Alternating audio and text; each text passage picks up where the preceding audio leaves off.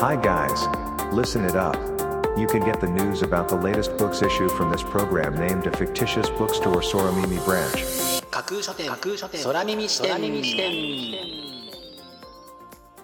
いらっしゃいませまだ売ってない本しか紹介しない架空書店空耳視点へようこそ架空書店空耳視点とは聞く立ち読みといった感じでお送りしているプログラムトークをしているのは私架空書店の店主で Twitter のフォロワーさんからはマスターと呼ばれています。読書の目を休めてはたまた読書しながらもちろんそれ以外のさまざまなシーンで架空書店空耳視点をぜひお楽しみください。ここで取り上げた本にどんな本かな読んでみたいなという気持ちが浮かんだらあなたのスマホやタブレットパソコンから Twitter やブログで展開しています架空書店にぜひアクセスしてみてくださいね。マスターのひとりごと。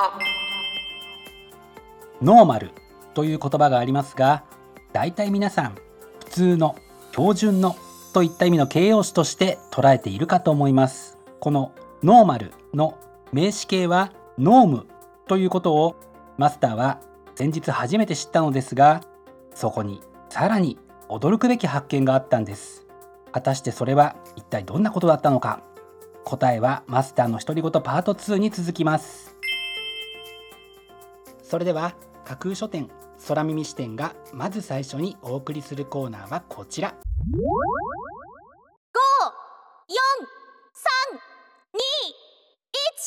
架空書店アクセスランキングワイド版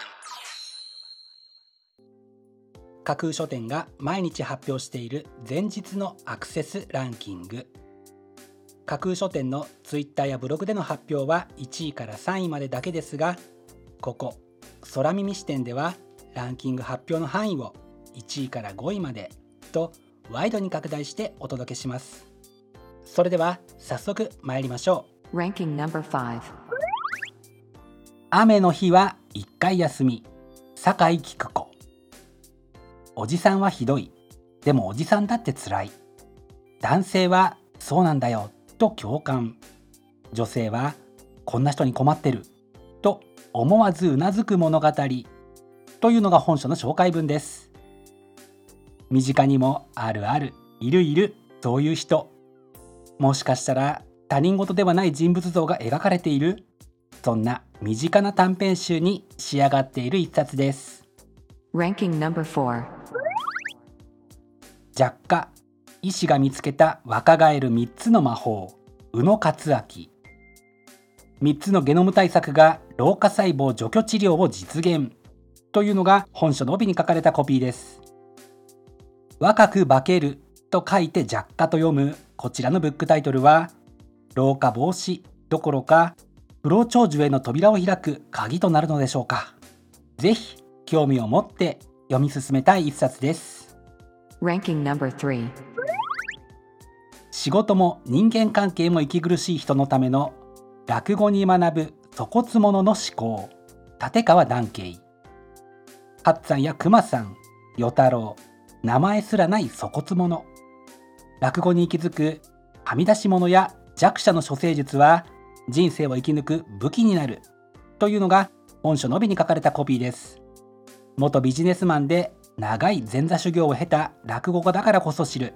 社会で役立つ落語の使い方はもしかしたら生きていくのを楽にしてくれる楽しい処方箋になるかもしれませんね。Ranking number 2秘密異形コレクションライブラリー。ホラーとミステリーを愛するすべての人に前編新作書き下ろし。最強のアンソロジーシリーズ復活第3弾。というのが本書の紹介文です。短編の名手16人による共演をぜひお楽しみください。Ranking number 1アンアンの嘘1970年創刊から50年。アンアン秘蔵のエピソードを深掘り。というのが本書の帯に書かれたコピーです。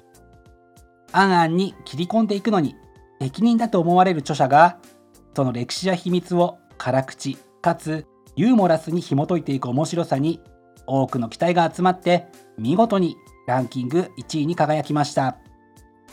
本日のランキング1位になりました酒井純子さんの「あんあんの嘘はマガジンハウスから6月3日発売です。では本日のランキングをもう一度おさらいしましょう。第5位雨の日は1回休み。第4位弱化医師が見つけた若返る3つの魔法。第3位仕事も人間関係も息苦しい人のための落語に学ぶ粗骨者の思考。第2位秘密異業コレクションライブラリー。そして第1位は酒井純子さんの「あんあんの嘘という結果でした。各ブックタイトルの詳細は架空書店のツイッターやブログでチェックしてくださいね。もうすぐ発売になるというワクワク。発売日当日欲しかった本が手にできるという喜び。ぜひご予約はお早めに。以上架空書店アクセスランキングワイド版でした。架空書店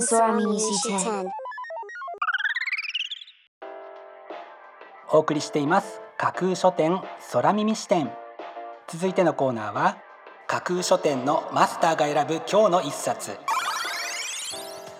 このコーナーではランキングにこそ入らなかった本や架空書店でのご紹介のセレクトから漏れてしまった本発売日より前に発売されてしまって架空書店の掲げるコンセプトまだ売ってない本しか紹介しないに合わず泣く泣くご紹介できなかった本についてお話ししていきます。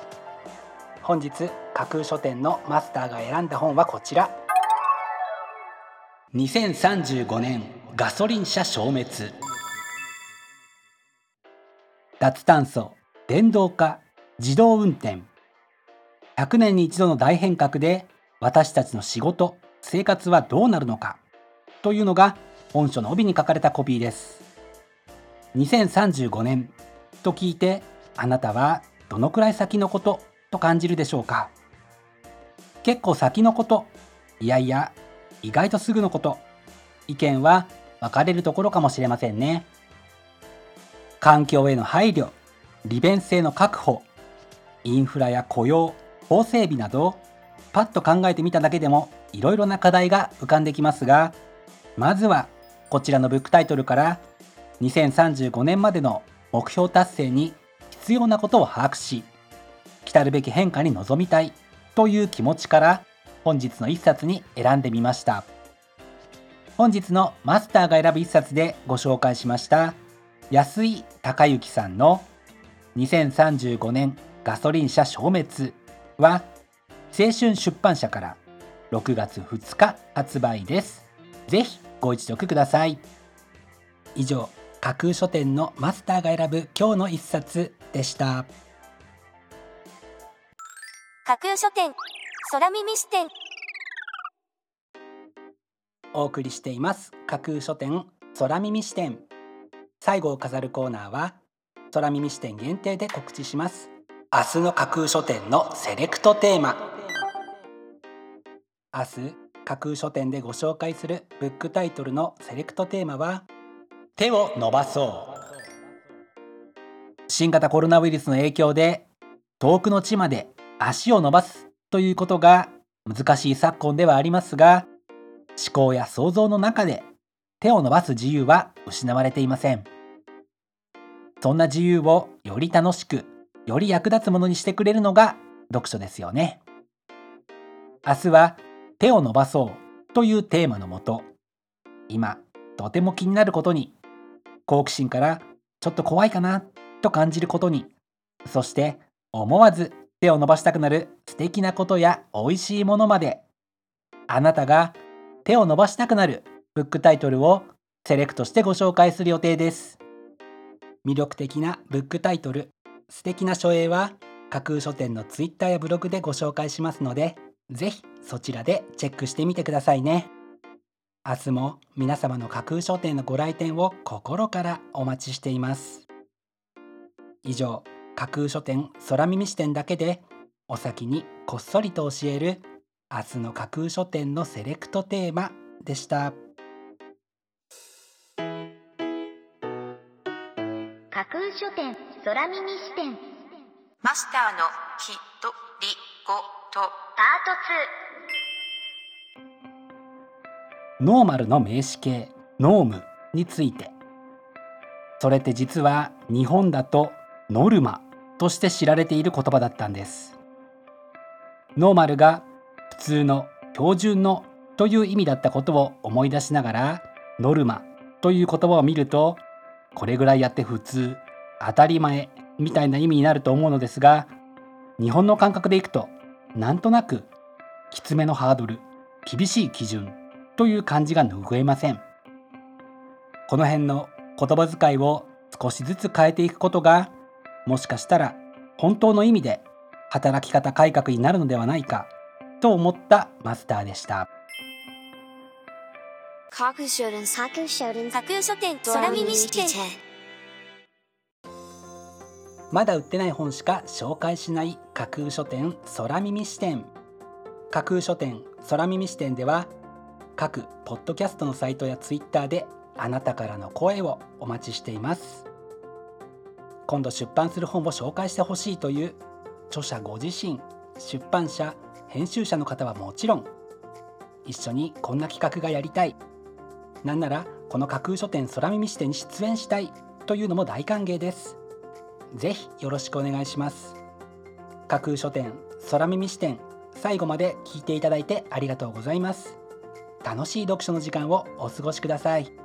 本日はここまでです。またお耳にかかります。ごきげんよう。